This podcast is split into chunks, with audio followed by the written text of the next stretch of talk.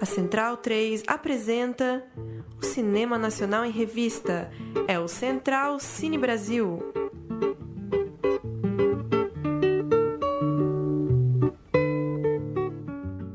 Olá para você ligado no Central Cine Brasil, nossa revista de cinema brasileiro contemporâneo, edição de número 181, traz uma conversa com Hilton Lacerda, diretor de Fim de Festa, filme que estreou nos cinemas no início do mês de março, logo após o carnaval, pegou a interrupção das exibições por conta da pandemia causada pelo novo coronavírus e chega agora às plataformas de streaming a partir do dia 1 de maio. A gente chegou a fazer um programa em que falou um pouco sobre fim de festa, época ainda nos cinemas, nosso programa 178 de 12 de março, mas a época foi só uma conversa da bancada a respeito do filme. Agora a gente tem a companhia do Wilton Lacerda para responder algumas perguntas e conversar um pouco sobre a construção desse longa. O filme tem a seguinte sinopse: O carnaval chegou ao fim.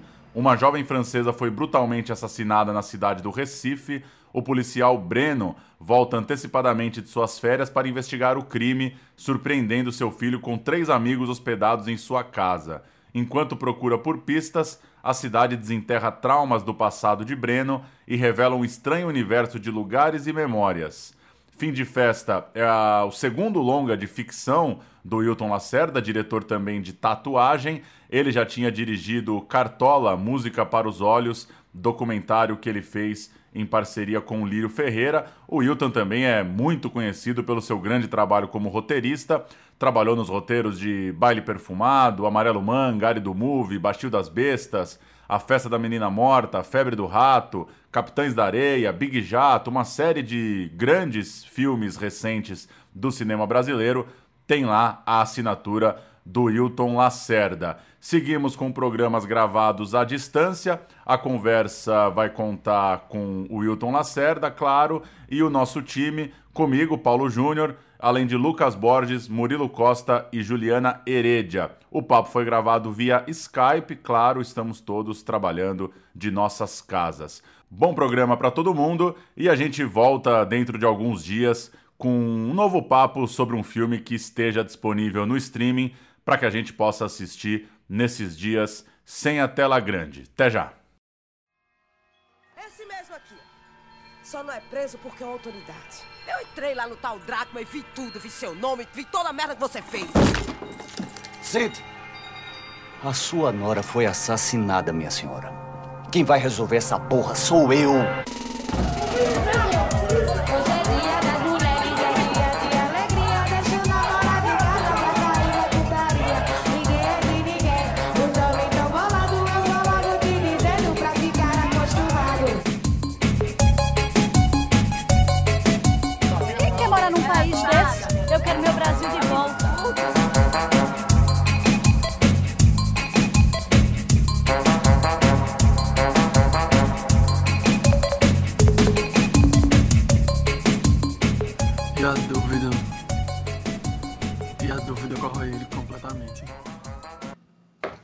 Vamos ao nosso papo, a nossa entrevista de hoje, conversando com o diretor de Fim de Festa, filme que foi aos cinemas em março deste ano, o segundo longa-metragem do grandioso roteirista e diretor também do belíssimo Tatuagem, Hilton Lacerda. Como vai, Hilton? Tudo bom? Muito obrigado por nos atender.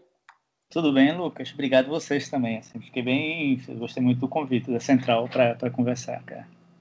Bacana. Fala, Vou começar fazendo a primeira pergunta aqui. Eu vou abordar o universo que você construiu em Fim de Festa, que traz é, algumas realidades bem é, díspares. Né? De um lado, a gente tem um, um, grupo de jovens que representa, acho que bastante o que se tem no imaginário das pessoas sobre é, jovens de esquerda, mais libertários, né?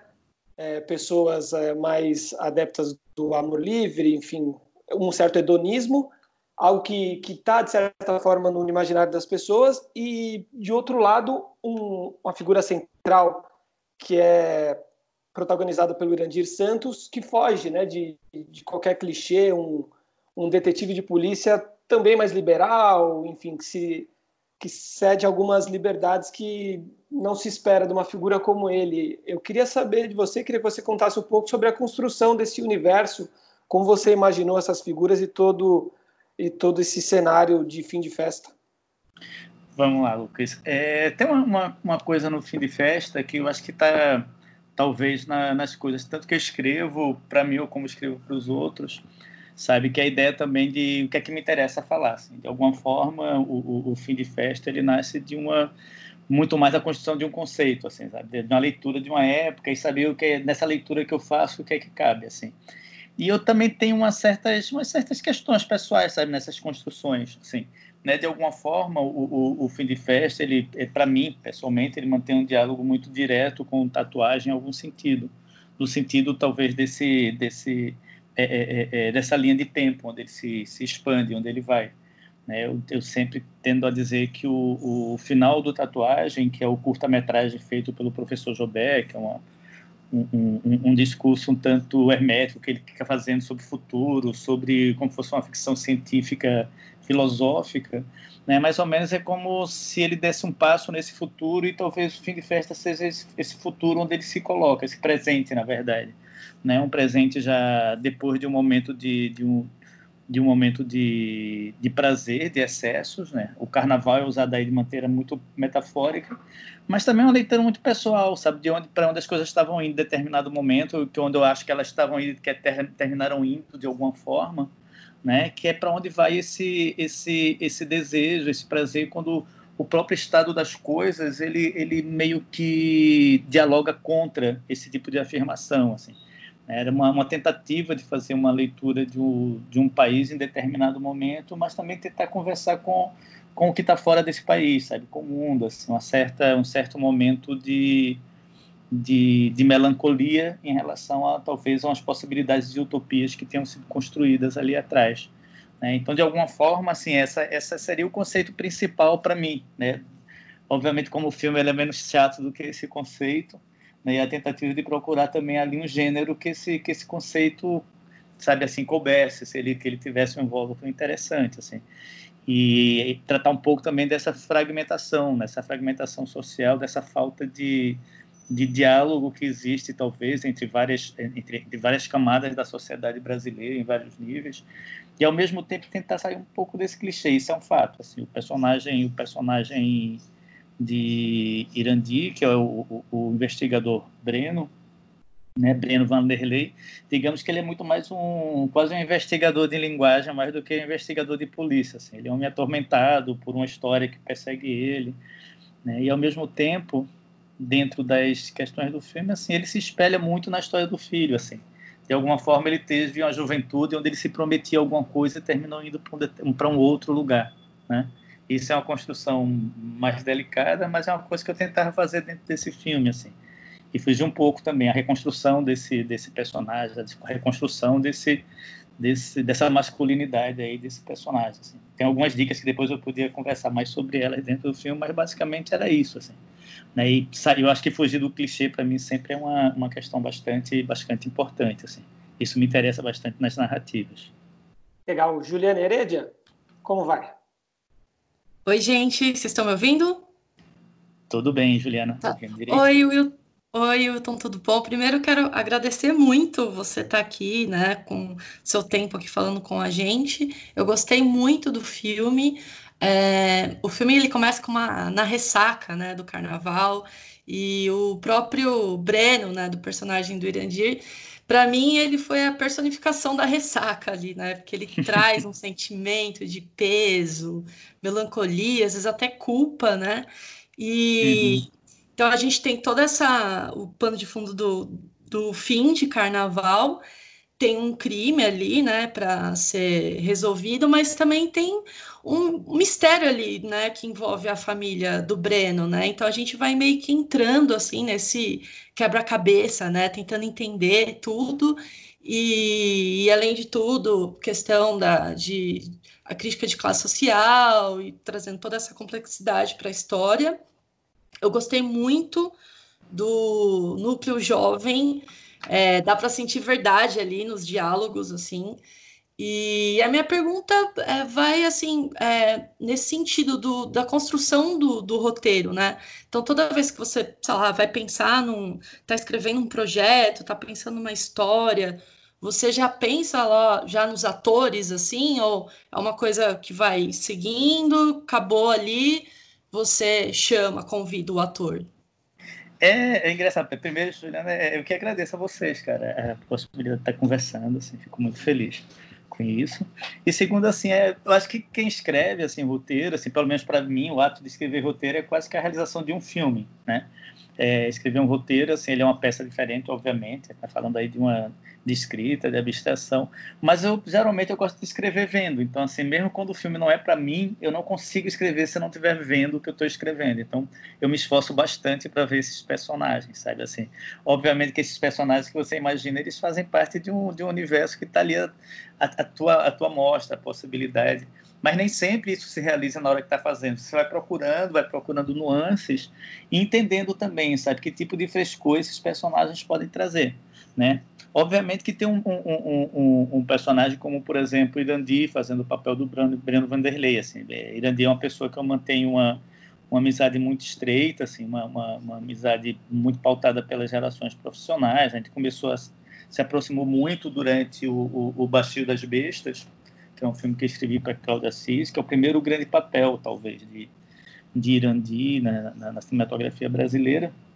Ele já tem trabalhado outras coisas, mas assim, talvez o primeiro grande papel. E assim, ele sempre me encantou muito assim. E quando eu comecei a escrever o tatuagem, aí um pouco para responder a tua pergunta, quando eu escrevi o, o tatuagem, eu não escrevi para Irandi o papel, mas quando eu escrevia, eu via Irandi na minha frente personificando esse personagem, né, de alguma forma, né? E quando eu imaginava Breno, sabe assim, eu imaginava várias vários várias possibilidades de pessoas interpretarem esse papel. Assim, obviamente que Irandi estava ali no, num páreo muito bom. Eu não tinha convidado, nem tinha falado com ele ainda. Assim, também não, eu não sou muito adepto dessa coisa de você falar para um ator que está fazendo papel para ele, que eu acho que isso é meio, meio constrangedor, sabe? Tanto de um lado como de outro. Assim, acho, acho meio feio. Mas, assim, tem algumas coisas que pensava. Eu acho que Irandi ele tem uma, uma, uma, um arco de interpretação tão largo, sabe? Assim, ele tem uma, uma gentileza de se entregar a esses personagens tão incríveis, assim, que nesse momento, sim, ele era um personagem, depois que eu chamei, eu tinha certeza que ele cabia ali nesse, nesse, nesse, nesse aspecto. E o resto do elenco, ele vai nascendo muito dessa pesquisa, assim, a gente trabalha, trabalha muito, assim, eu, é, é, é, meus assistentes, assim, nesse caso, é, é, Letícia Simões, que foi a diretora assistente, a gente juntos, assim, ela um em cada ponto, a gente fez muitos testes com os atores, nesses atores. A ideia também de trabalhar também com a quantidade de atores que não fossem é, necessariamente conhecidos, fossem artistas, na verdade, nem necessariamente atores. Né? Esse aí eu falar o caso claro de, de, de é, é, é, Safira. Né? Safira faz o papel de Indira. Safira é diretora de cinema, ela é baiana. Né? E ela aceitou fazer o papel, que foi muito interessante, assim, né? que é o, o, o, mesmo, o mesmo caso de, de, de, do personagem de Penha também, que é amiga da gente, que ela é montadora, e assim, tudo você vai achando assim, vai fazendo essa construção. Porque eu acho que existe uma coisa que é essa. É, é, é, que modelos você vê que cabem dentro do personagem e de que maneira também você faz esses personagens começarem a agir por eles mesmos, assim, como é que você, na verdade, pede que essas pessoas que vão ver que se, se a grande maioria é ator, mas eu acho que qualquer pessoa que começa a trabalhar como ator também, nessa, ela já vira ator ou atriz, né, ela se entrega a esse papel e como ela se empresta em como enquanto enquanto digamos pessoa física ela se entrega a esse a esse papel né. Isso para mim é muito interessante assim. E também é uma, uma coisa que eu gosto também é que esse elenco tem alguma sei lá alguma sintonia geral onde você não veja muito desníveis do ponto de vista de interpretação de de pensamento agora obviamente estou falando desses dois trabalhos específicos onde eu queria que estivesse aparente assim é, que nem sempre são. Às vezes você pode querer um resultado bastante teatral em relação aos seus personagens. Depende muito dos projetos que você está tá realizando. Nesse caso, para mim era muito importante assim, e observar. Né? A gente nunca partiu de um princípio de testar atores de uma maneira muito rasa, assim, sempre, sempre estão testes muito longos, de conversas, tentando conquistar um pouco esse personagem, trazer ele pra, é, é, é, esse entrevistado, esse ator para perto desse personagem. É uma, talvez uma estratégia que a gente use bastante. Sim, perfeito, perfeito.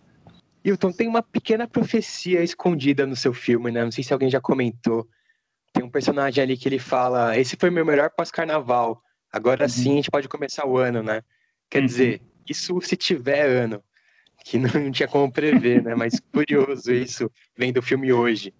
Além disso, eu queria só pontuar aqui que me impressionou bastante a mistura de dois universos, né? Que já comentaram meio por cima dos jovens libertários e do policial duro ali dedicado ao ofício. É um filme de galera, de amigos coexistindo com um thriller policial, né? Você tem diálogos bem afiados, tem pista e recompensa, o roteiro é bem competente nessa questão policial. É, e geralmente esses filmes policiais têm uma moral bem rígida, né? Com bem ou mal, tem o policial bom, o ruim, o corrupto, daí tem o bandido, a droga é sempre uma coisa absurda, o vilão da história, né? E é interessante ver o seu olhar autoral para esse universo, né? Você traz novos elementos, você joga ali o Dracma para interferir de um jeito anarco, bagunçar tudo, tem sexo, tem drogas. E como que foi para você esse movimento de ir para um roteiro de suspense? Quais eram suas referências no gênero? O que, que te inspirava? Por que você pensou em situar aí o seu filme? É, vamos lá, Murilo. Então, eu, eu gosto bastante de, de, de, tentar perceber gêneros onde às, ve às vezes parece que eles não cabem, sabe assim. Por isso que eu acho engraçado assim você quando investiga a cinematografia, não cinematografia nacional, por exemplo.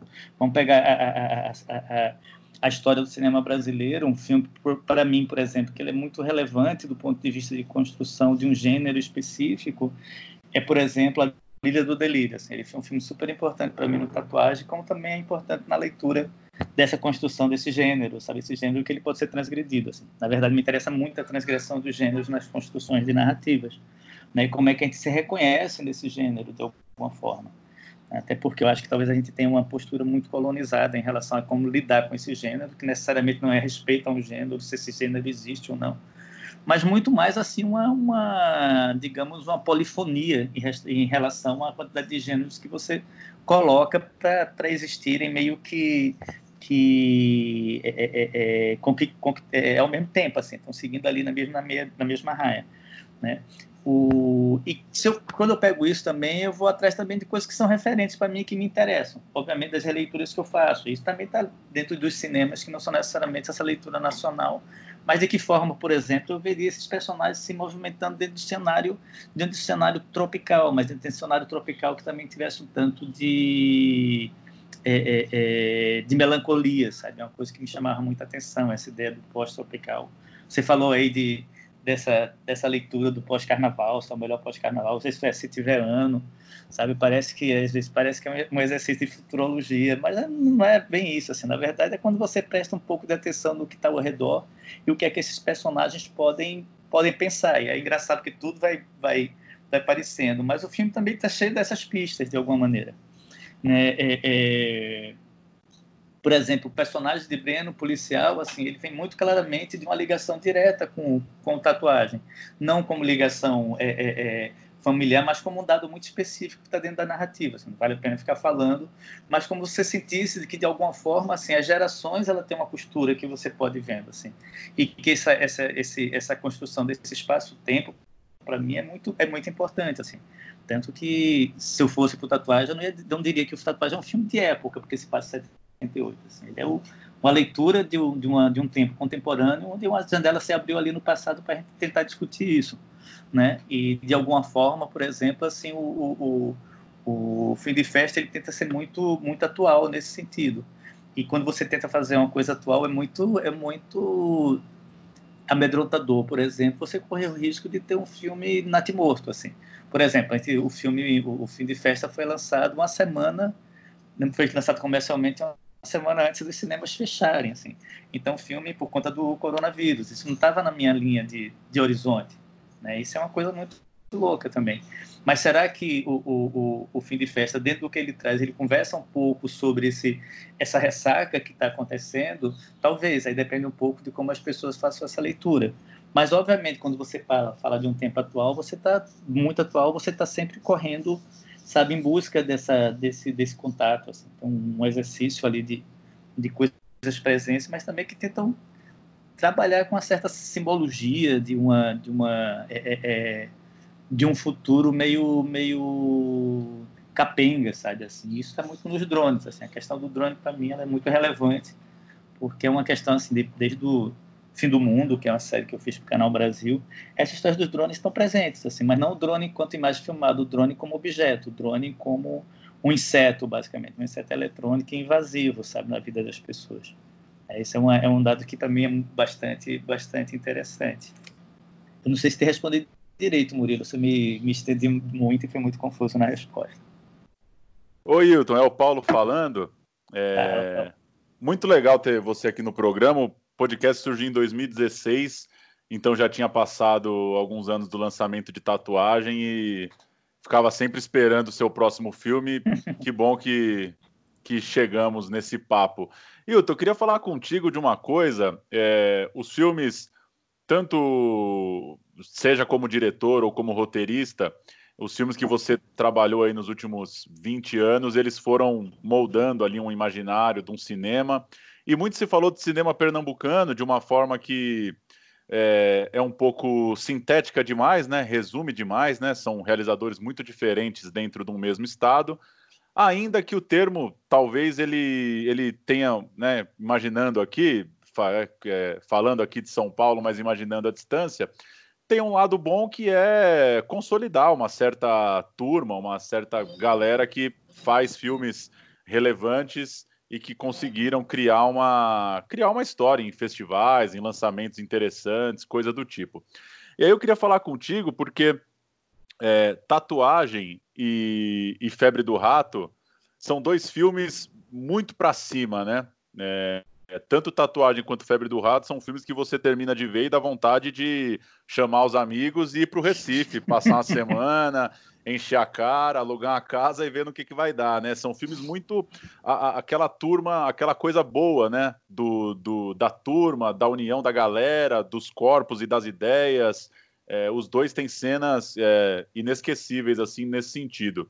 E por conta do roteiro, da história, é, de, do, do filme de agora, de fim de festa isso muda um pouco, né? É, você teve que fazer, de certa forma, o, o, o, clima é um tom abaixo, né? Tem uma depressão, uma ressaca no ar, como a gente já falou um pouco.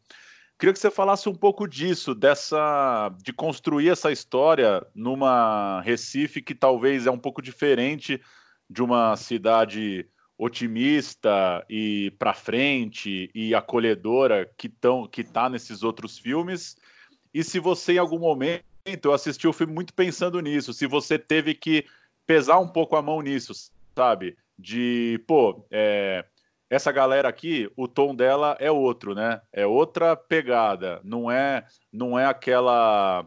É, não é a libertinagem de, de, tatuagem e não é aquele entusiasmo é, anarquista e libertário de febre do rato, por exemplo. Como que, como que você imaginou assim a, a construção desse imaginário da cidade aí?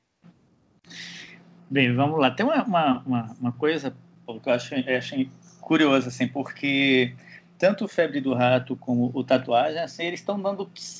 Às vezes eles dão pistas de algumas coisas que estão para acontecer, assim. Se você... Talvez seja uma, uma coisa que se repete um pouco na minha cinematografia, no sentido de escrever, na verdade.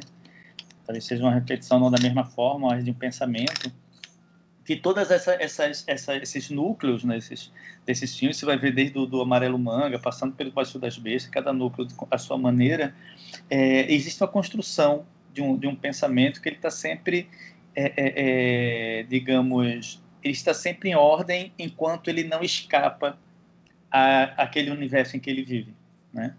E, então, por exemplo, o Febre do Rato é um filme que ele tem essa pretensão anárquica desses poetas ele é muito inspirado nos poetas é, é marginais da década de 70, mas é um filme contemporâneo, é um filme que, em determinado momento, as pessoas achavam que era um filme fora de tempo, parecia estava falando de, de uma coisa de repressão do exército que não existia mais. Mas não existe, no, nos, nas periferias dias nunca parou, não. Essa tortura e de repressão, essas coisas sempre tiveram lá. Mas é um grupo anárquico, um grupo anárquico que bota e, bota em, em, jogo tudo isso, que confronta essas questões.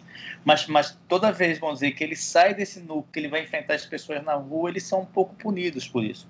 Né? Então, de alguma forma, se você vê, por exemplo, você revê o, o Febre do Rato de alguma maneira, o fim dele assim, é com, é com desaparecimento de, de Zizo, né, do poeta. Assim, você não sabe se ele morreu porque o corpo dele não aparece, mas de alguma forma também é uma coisa metafórica, aquele corpo que é jogado no rio e termina se transformando numa, numa, num, num problema de saúde pública, porque vai ter uma cheia e está tá acidente que vai ter uma, uma, uma grande crise de leptospirose, que eles ficam rindo no final, ah, vai ter a cheia, vai ter a febre do rato, vai pegar todo mundo.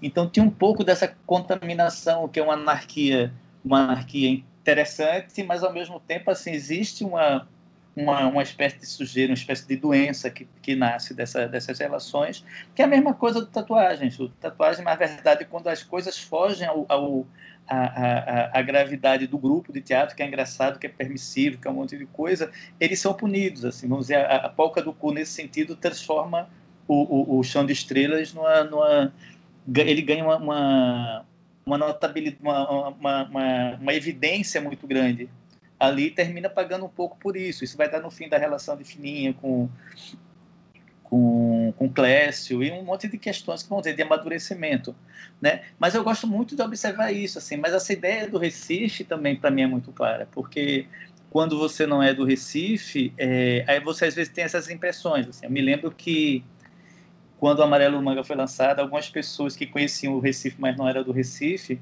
falavam assim, cara, é engraçado aquele Recife que vocês mostram, não conheço, não parece outra cidade. Mas se você mostrasse o Amarelo Manga para um recifense, ele ficava chapado como o filme era muito recifense, né? Porque o Recife, apesar de ter essa coisa meio, digamos, é, é, é, é arrogante, no bom sentido, estou falando aí como personagem do, do fim de festa, sabe assim, é, um, é uma cidade que ela concentra muita contradição o tempo inteiro. É uma cidade que o, o, o, a miséria e a pobreza são muito grandes e convivem muito proximamente. Assim. A, gente tem que, a gente tem que conviver com essas coisas muito acerca. Assim. Né? A gente tem que lidar com a questão de diferenças sociais muito claras. Assim. A gente tem uma classe dominante, que é uma classe dominante muito perversa do ponto de vista. Como ela é menor e ela é muito próxima, geograficamente Recife é uma cidade muito pequena, é muito difícil você não se dar conta dessas coisas dentro da própria cidade. Você ser é, é uma pessoa que está alienado desse processo é muito difícil. Então, assim, quando eu vou para o fim de festa, que eu trago um pouco dessa melancolia, talvez seja porque essa bolha tem estourado. Assim, na minha concepção, assim, ela vai um, um pouco para um outro lugar. Né? E nesse sentido também as coisas que vão te influenciando durante esse tempo, assim, um certo, uma certa leitura, às vezes tá, pode ser um, um, um, um certo amadurecimento do das coisas que você está lendo, até você do que você está vendo, está lendo, assim.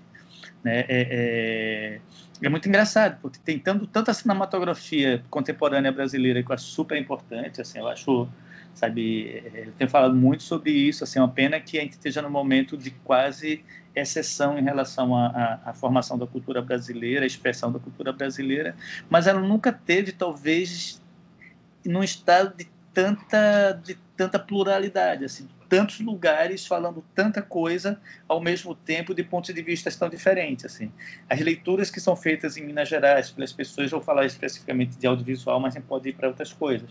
Mas assim a galera de Minas a galera da Bahia sabe assim as pessoas da Paraíba de Pernambuco do Ceará dentro de São Paulo e do Rio as pessoas que têm uma produção a parte dessa produção mais mais, digamos, mais comercial, mas sabe, é um pessoal muito poderoso, né? Tipo, a, a, a, a febre de, de, de Maia, é assim, eu, eu, eu, tive uma tristeza muito grande não ter conseguido ter visto. Assim, eu, eu, li o roteiro algumas vezes, participando, mas assim, a força que aquele roteiro trazia, e eu sei que o filme traz, assim, deixa muito claro que a produção feita nessas cidades que estão fora do eixo, que estão no Rio, de como produção, mas estão lendo outros lugares, são muito fortes. Né? Então, de alguma forma, eu acho que teve uma, uma, uma, uma expansão desse pensamento e talvez esse, esse momento de reflexão muito pessoal meu com relação ao fim de festa tem um pouco a ver com essa esse sentimento melancólico de um determinado fim de festa. E o fim de festa não no sentido de esgotamento, mas talvez o fim de festa no sentido de talvez começar a, a, a iniciar um novo processo de reflexão sobre as coisas, né? talvez por um esgotamento. Talvez, mas também não, eu, não, eu não posso nem te afirmar muito, porque o mundo foi para um local tão esquisito. O Paulo citou esse filão né, do cinema pernambucano, você citou agora toda a pluralidade né, e, a, e a riqueza do, do, cinema brasileiro nesse momento, apesar de todas as dificuldades. Mas é, de, depois de duros golpes né, dados pelo, pelo, pelo Estado, né, por quem deveria estar fomentando o cinema brasileiro, né? Foram governos recentes de, de crise econômica e de, e de guerra à cultura. Agora a gente tem mais esse, esse imprevisto que, que é a pandemia, né? As pessoas não podem estar juntas, enfim. É, são, são, são questões que vão se colocando que faz a gente questionar o que vai ser do cinema, o que vai ser da produção cinematográfica. E eu gostaria de, de aproveitar a tua presença aqui como personagem né, é, indispensável do cinema brasileiro né, nessa retomada para ouvir a tua análise. O que você acha que vai ser do cinema brasileiro diante desses golpes é, políticos e diante da, da pandemia? O que você está notando já, enfim, de de saídas, de possibilidades, e o que você acredita que vai acontecer mesmo com a produção cinematográfica em Pernambuco e no Brasil? É, eu, eu, fico muito temeroso, assim, até porque a gente tem um, um, um, processo cíclico assim na história do Brasil, que às vezes o Brasil vai dar certo e de repente ele não dá certo. Né? Isso tem várias características. Obviamente, quem está num momento muito específico. Acho que alguém escreveu um, um texto falando que quem está no momento da, da tempestade perfeita contra a cultura, assim muitas coisas aconteceram ao mesmo tempo, né? É, obviamente, assim, que, que eu, pelo menos, e as pessoas que estão no entorno, a gente está trabalhando bastante no sentido de entender como é que a gente vai dar cabo desse, desse processo criativo que foi posto, assim.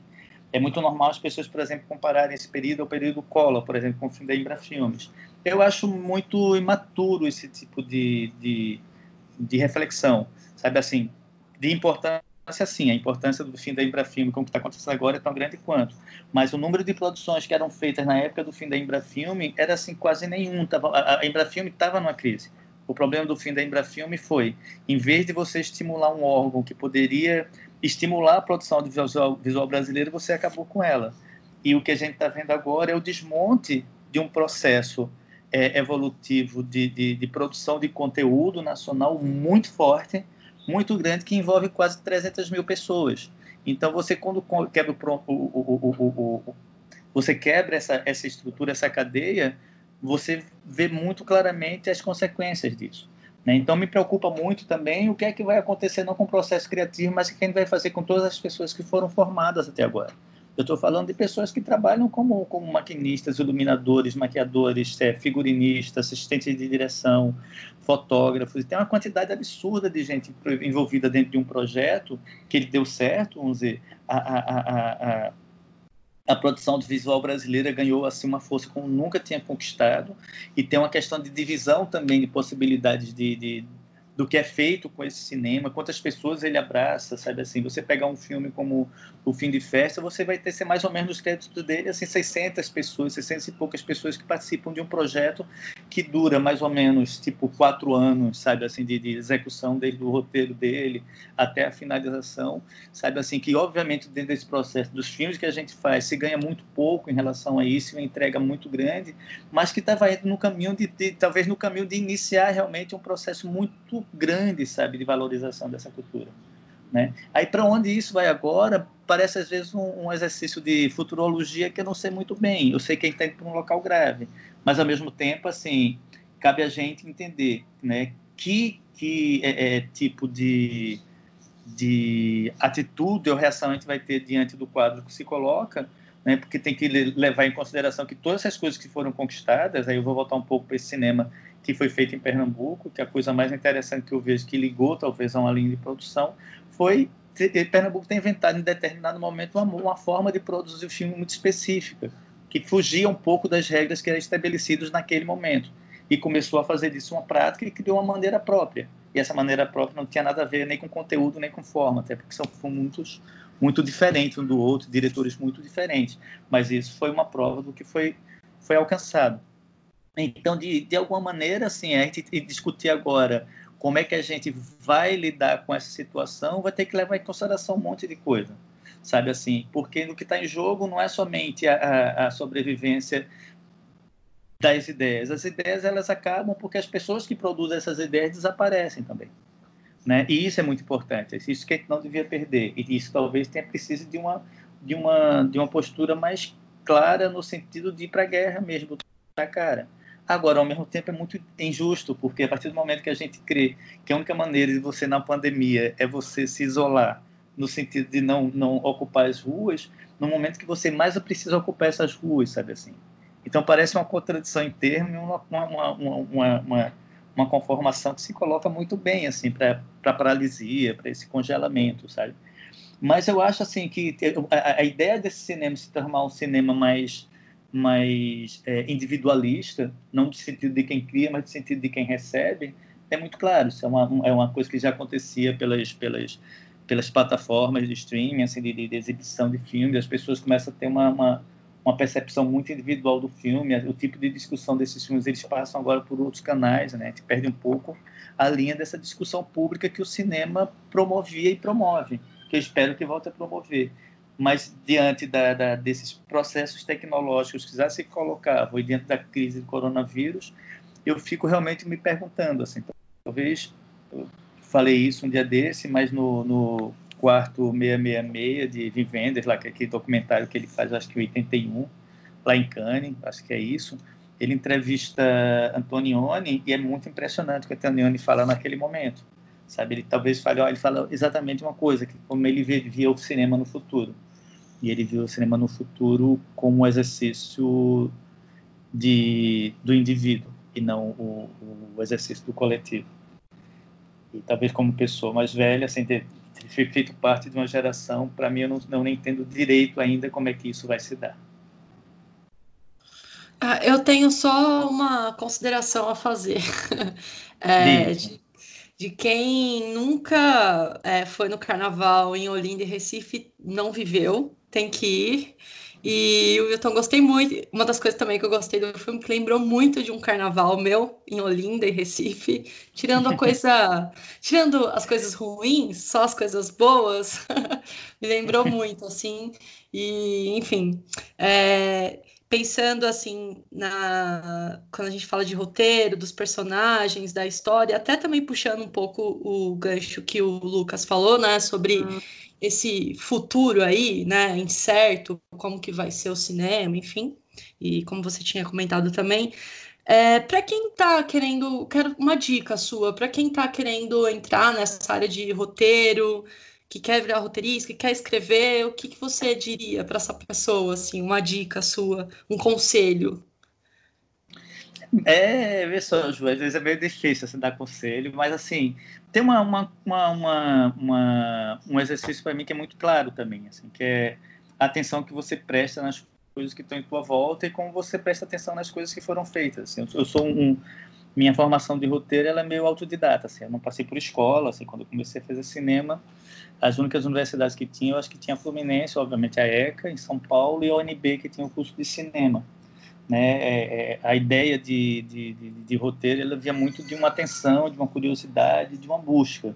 Né? A gente teve a gente tem agora uma, uma, uma, uma super uma super é, é, é oferta sabe?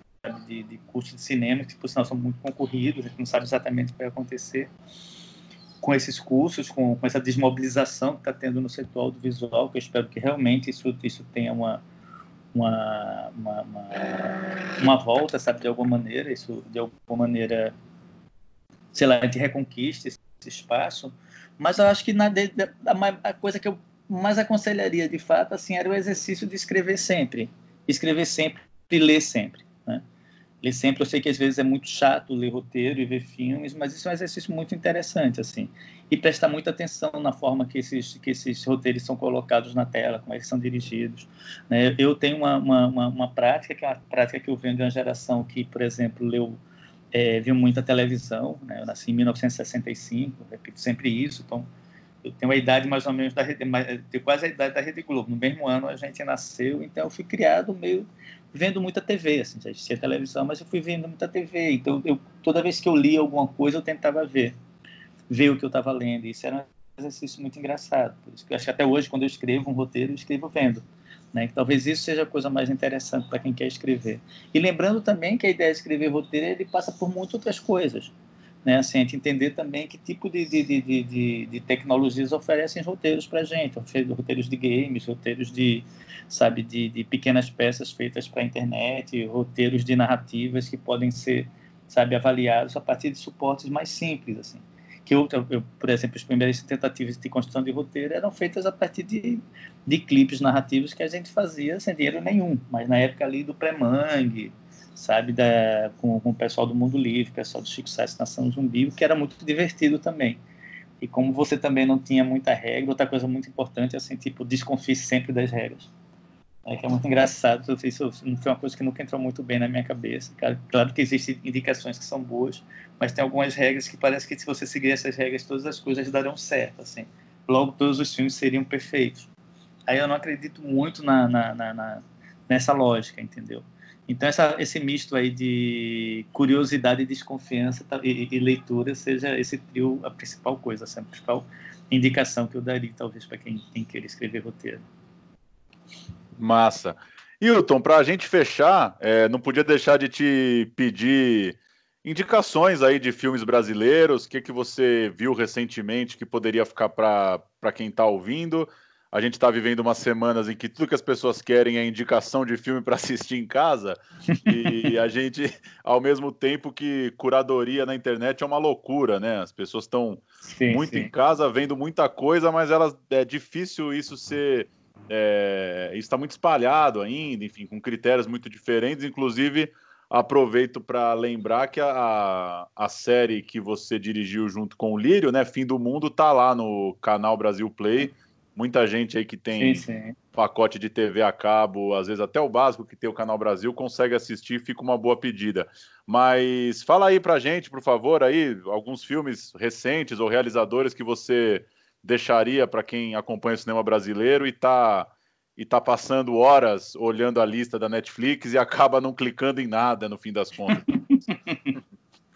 Ó, eu acho que tem uma, uma, uma, série de filmes brasileiros, assim, vou citar alguns, obviamente eu vou ser, eu vou ser injusto, porque não vou lembrar de, de, de um monte, vou falar uma coisa meio geral, mas eu acho que tem interesse pelo cinema brasileiro contemporâneo, eu acho que ver os filmes do, da, do, do filmes de plástico, sabe, é super, super é, é, é, importante, assim, sabe? Tipo, filmes como, como Temporada, sabe, de André Novaes, o, o, o, No Coração do Mundo, sabe? São, são filmes tipo, mais recentes deles que me interessam bastante, sabe?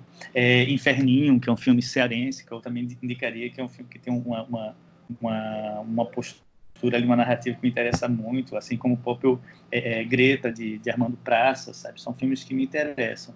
E filmes mais assim, mais próximos, aí eu vou, vou, vou indicar coisas que eu estou muito louco para ver, sabe? Que eu não vi ainda. Mas, por exemplo, é um filme que deveria estar entrando em cinema agora, mas eu acho que, que que a FEB, sabe, de, de, de, de, de Maia da Rinha, é um filme, assim, que eu, eu teria muita atenção em ver, sabe, de olhar o que está acontecendo, sabe. Eu acho também, assim, os filmes do Caixote, da Turma de São Paulo, são filmes também que me interessam bastante, assim, do que eles fazem, como eles narram as histórias, sabe, prestar muita atenção a diretores, sabe, como é, é, é, é Marquinhos Dutra, sabe, como Caetano Gotardo, sabe, todas essas pessoas assim têm trazido para a gente uma quantidade de informação muito boa, né?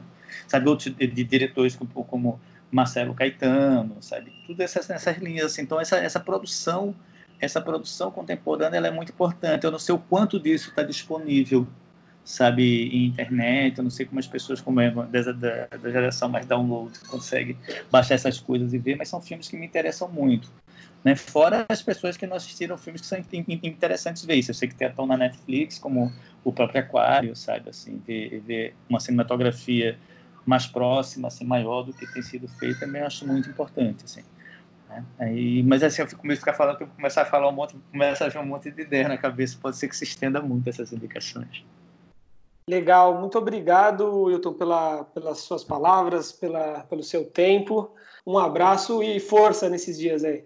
Tá bom, vocês também. Muito obrigado, cara, pela conversa. E qualquer dúvida, estou por aqui. Valeu, Juliana. Valeu. Beijo para vocês e até daqui a pouco. Tchau, cara. Valeu. Tchau, tchau. Exatamente.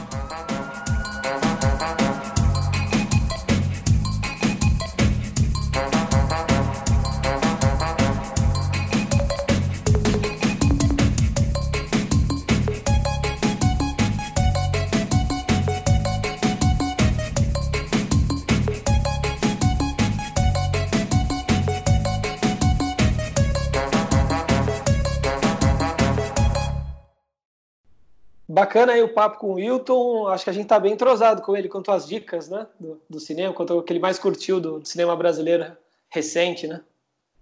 Inferninho citado como quase sempre nas entrevistas, né? E semana passada eu até comentei, Inferninho está disponível gratuito no site da Embaúba Filmes. Vale a pena assistir. Ah, muito bom. E muito bom, né, que o Wilton vai construindo uma carreira aí de que, como a gente falou aí de alguma forma nas perguntas, vai passando pela, pelo, pela contemporaneidade aí do cinema brasileiro mesmo, né? Fez um documentário impressionante, né? Cartola, Música para os Olhos, junto com o Lírio Ferreira, é do Wilton também. Aí agora as duas ficções e o enorme número de roteiros aí, né? Baile Perfumado, os quatro filmes do Cláudio Assis, né? É, Amarelo Manga, Baixio das Bestas, Febre do Rato e Big Jato. Fez o roteiro de Capitães da Areia, fez a Festa da Menina Morta, que é o filme do, do Matteo Nastergalli. É, fez o roteiro também do Área do Movie, que é do parceiro, o Lírio. Enfim, todo. É, é meio impossível passar por uma lista dos melhores filmes brasileiros aí de um passado recente sem é, conseguindo escapar do trabalho do Wilton mesmo. É um dos grandes aí do nosso tempo. Sim, e ele tem uma ele tem uma visão meio geral ali do país, né, do que está vindo no futuro, do que está pairando sobre a gente no momento, que é meio profética mesmo, né? Não só a frase que eu comentei do Corona, que aquilo é brincadeira, mas essa questão que você colocou, né, Júnior, do filme não ser tão solar, não ser tão o que a gente espera do cinema pernambucano. Ele tem uma coisa meio cinza ali, a praia só aparece num momento que tem uma discussão moralista ali. Então ele capta esse Brasil indo para um rumo diferente, clima de fim de festa mesmo, como ele falou. Né? E é muito legal também que ele traz é, algo de, de temporal do nosso tempo, mas brincando com o tempo ao mesmo tempo, né? Como em a, Febre do Rato que ele citou, que tem um, ambiente meio nostálgico ali, meio hippie, né? Numa sociedade alternativa, mas que com, com, certos contornos que existem de fato, né? O, mesmo a galera agora de tatuagem, aparentemente se passa nos anos 70 aquilo, mas é total Brasil atual, ele brinca bastante com, com essas referências temporais para trazer coisas que são bem presentes para a gente hoje. Né? Sim, é uma coisa que, é, que eu achei legal, interessante do filme, é que é cheio de camadas, ele coloca é, vários, é, vários temas ali, né?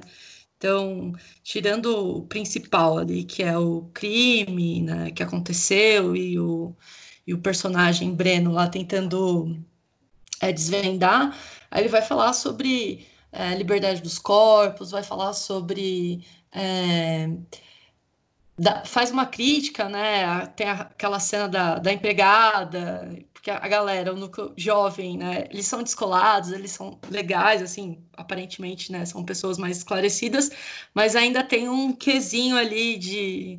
Enfim, ele faz Coisa uma... pequeno burguesa ali, né? Isso, isso, exatamente. Pezinho assim. na Casa Grande.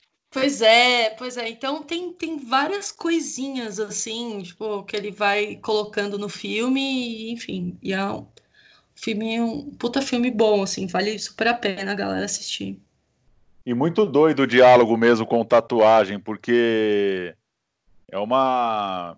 Parece meio batido, né? O filme chama Fim de Festa, começa na quarta-feira de cinzas e tem um assassinato ali. Parece meio batido falar de um certo clima de ressaca, de uma, de uma dinâmica meio deprê, mas ouvindo aí o Wilton falar, faz todo sentido na, na construção do imaginário dele ali mesmo, né? De que de uma sensação de que a, a, a, a coisa, a, a, o excesso, assim, né? Aquela coisa que estava tão presente no tatuagem, essa coisa livre e solta e a, e a liberdade desenfreada, ela muda um pouco de figura na forma de ver essas, esses personagens hoje, né? Ver as pessoas hoje, as coisas acontecendo. Muito bom conseguir manter uma, um, uma riqueza assim numa história também para esse outro tipo de filme que se completam de certa forma, né? Quem puder ver o tatuagem emendar o fim de festa pode ser uma experiência boa aí. Com certeza. Eu ainda fico com tatuagem entre o, os dois longas ficcionais aí do Wilton. Mexeu mais comigo o, o, tatuagem, mas vale muito a pena ver o, o fim de festa até na esteira do, do primeiro, né, do, do, filme de 2013. E sempre vale a pena ver o Irandir, né? Ele rouba a cena demais. Nossa, Nossa. sim. Sim. Ah, rapidinho, a gente tá falando, né, tipo, dessa, do clima de ressaca, mas tem vários alívios cômicos ali, né? O que, que é aquela, aquele canal de TV super sensacionalista, assim? Tem alguns alívios cômicos no filme que é engraçado, vale a pena. O Drakma, né? Tem uma linguagem é... bem bandido da luz vermelha. Isso, aqui agora, né? Aquela coisa toda. Eu perguntei para o Hilton sobre o destino do, do, cinema brasileiro, do cinema em geral, nesses tempos de dúvida, e saiu uma notícia nessa, já nem sei que dia, que dia, que dia, nessa quarta-feira, a gente está gravando na quinta, foi ontem, sobre destinação de recursos por parte da Ancine, assim decidiu se mexer aí, recursos do Fundo Setorial do Audiovisual, para ajudar os cinemas que estão de portas fechadas, não estão recebendo nada. Aparentemente, segundo o filme B, vão ser 400 milhões de empréstimos para os cinemas brasileiros e dívidas contraídas junto ao BNDES devem ser perdoadas também, pelo menos por enquanto. É, nessa quinta, né, hoje saiu uma, saiu uma matéria na Folha também, entrevistando os donos de cinemas, né, é, lembrando que nos Estados Unidos já, já se fala abertamente sobre uma sobre um colapso mesmo de várias salas, de vários complexos podendo fechar, e eu achei o texto até otimista, é, até bem otimista para o momento que a gente está vivendo, da galera dos cinemas de rua confiantes de que, de que as pessoas, de que tem um público fiel, de que as pessoas vão dar um gás quando, quando a gente poder voltar aí ao cinema e tal. Isso falando, né, de belas artes, reserva, é, Espaço Itaú, esse tipo de coisa. O texto fala da, da AMC, né, da rede dos Estados Unidos, que tem 634 complexos de cinema na América do Norte, está com uma dívida de 5 bilhões de dólares. Então tá, a coisa já não estava fácil e agora com essas semanas fechadas está pior ainda. Mas aí o texto diz que a rede Cinemark, também a Cinépolis e a Kinoplex não quiseram falar sobre os planos, é, enfim, não surpreende também, né? Os caras não conseguem nem trocar uma ideia com um repórter, enfim. Mas aí a matéria vem contando de, do, dos planos e fica um pouco esse otimismo aí dos cinemas de rua de acreditar que, que a, a própria existência deles já é, de certa forma, uma resistência e, e que o público vai abraçar quando as coisas voltarem ao normal é, numa, dá... numa lógica meio própria, né, de quem está fora dos shoppings. É, eu acho que dá para ser otimista mesmo, porque o, o, o, custo e os gastos dessas grandes redes de cinema são muito maiores, então, consequentemente, os prejuízos agora estão sendo muito maiores também, né? E quem sabe, não, né? não, é, um, não é um momento de, de, de fortalecimento dos, dos, das pequenas redes, né? dos pequenas, das pequenas salas de cinema, que já essas que você citou já tem de certa forma alguns mecenas que não vão se abalar com a crise, né? De repente seja seja um momento de, de um futuro positivo mesmo, né, para essas salas que a gente valoriza tanto. Boa, pois é. Uma última notícia que eu queria dar da minha parte aqui também é sobre a indefinição dos, festivais, dos grandes festivais de cinema, né? Veneza anunciou que, que vai seguir em frente, manteve a data original do, do festival, que é de 2 a 12 de setembro, enquanto Cannes ainda não se posicionou. Né? São os três grandes festivais de cinema da Europa. Berlim já rolou no começo do ano, com participação recorde do Brasil. Né?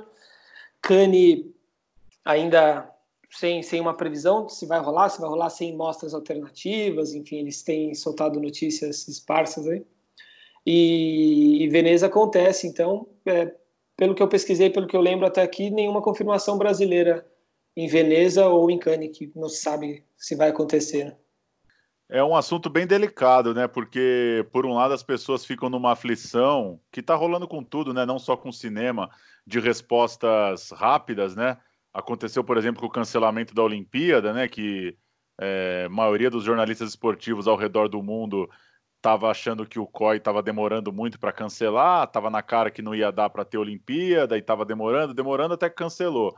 acho que tá rolando meio parecido com Cannes, né? Fica uma expectativa dos caras meio que não saber o que fazer mesmo, né? Porque eu lembro, eu li duas matérias sobre isso essa semana. Uma dizia que para os caras é inviável fazer um festival online, não faz sentido que a, só a existência de um evento como Cannes já é o oposto de uma amostra digital, que simplesmente botar os filmes na internet não, não faria sentido para eles. E aí depois caem discussões menores, né? Como é, o que fazer com os filmes selecionados? Eles, né, se cancela o festival, o filme pode usar lá o lourinho de Cannes, ele pode, ele, ele é confirmado como selecionado ou não? Ele pode entrar no que vem? Enfim, eu acho que passou ali nas primeiras semanas de, de quarentena na Europa e depois aqui na América uma coisa de, de uma certa pressa das pessoas pelas respostas, mas acho que também não é muito simples, né, para um evento desse tamanho, tocado majoritariamente por idosos, né, vamos ser sinceros, gente que é um pouco distante mesmo dessa discussão de, de rede social, de mostra online e tal, imagino que os tiozinhos estão quebrando a cabeça lá para saber o que fazer. Mas não vai ter, né? É só entender o que, que faz, né? Cancela, adia, é, pula um ano ou faz duas depois. É meio complexo mesmo saber o que fazer.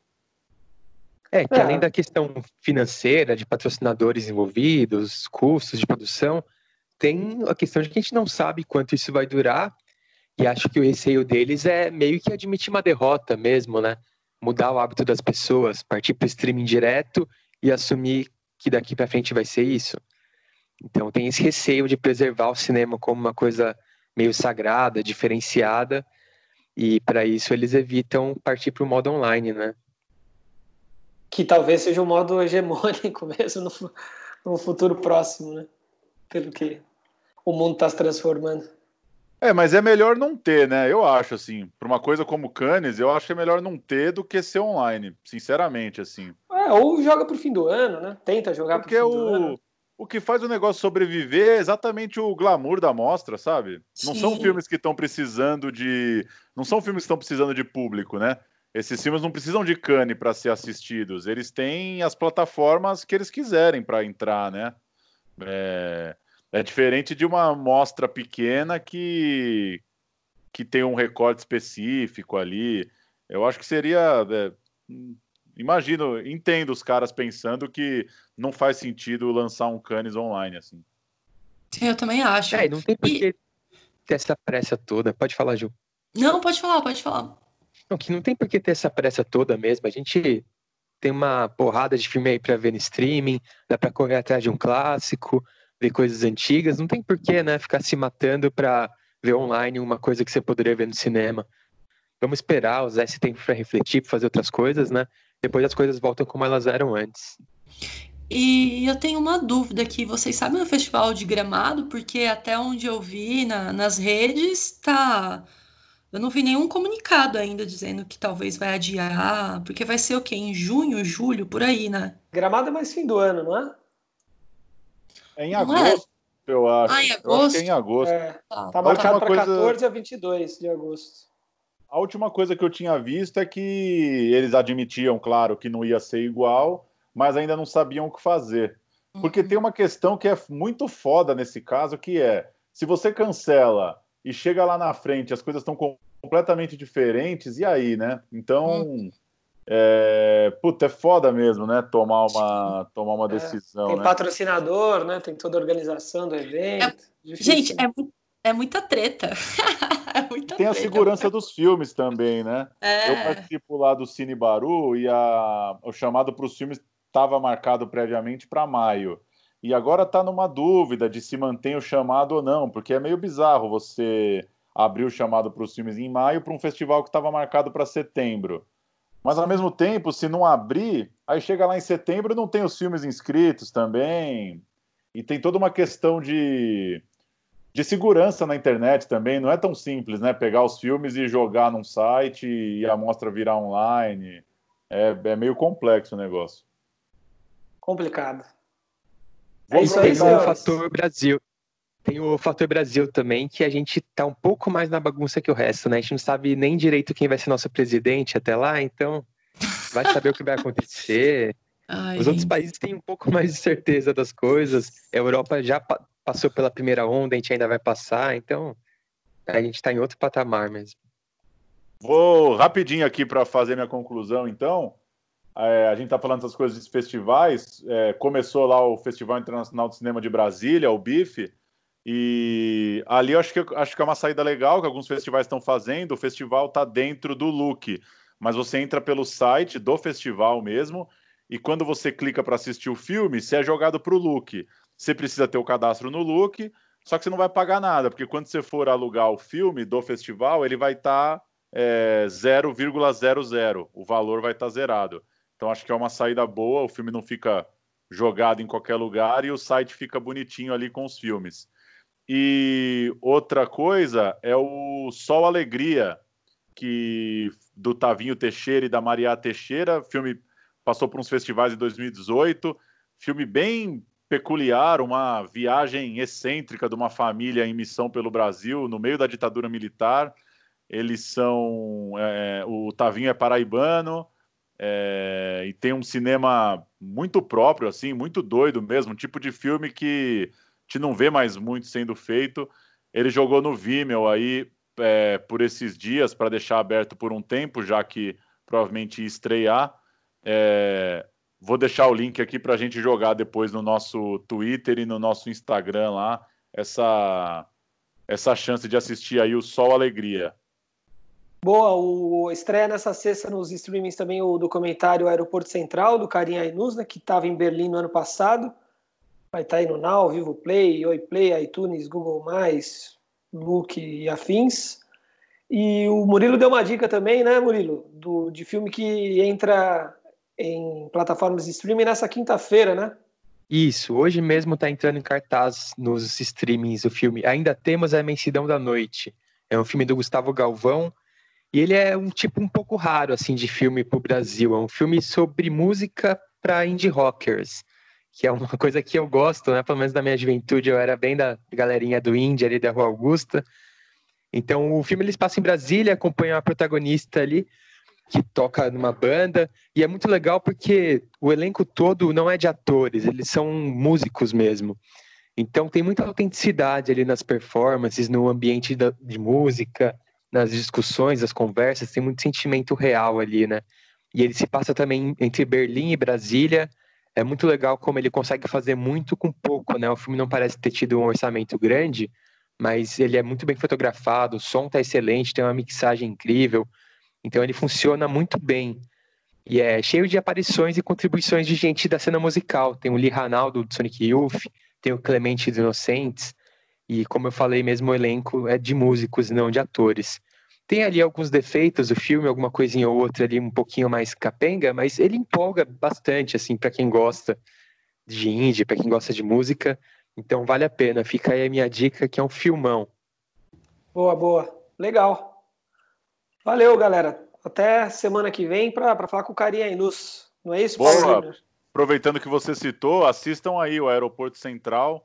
Estreia nessa sexta 24 que semana que vem a gente traz um papo com nossas impressões do filme e também com o Karim. Quem conseguir assistir aí no final de semana vai ser legal para o papo da semana que vem. Valeu, alto nível os programas remotos. Programas de quarentena. Valeu, um abraço. Viva a tecnologia. abraço. Beijão.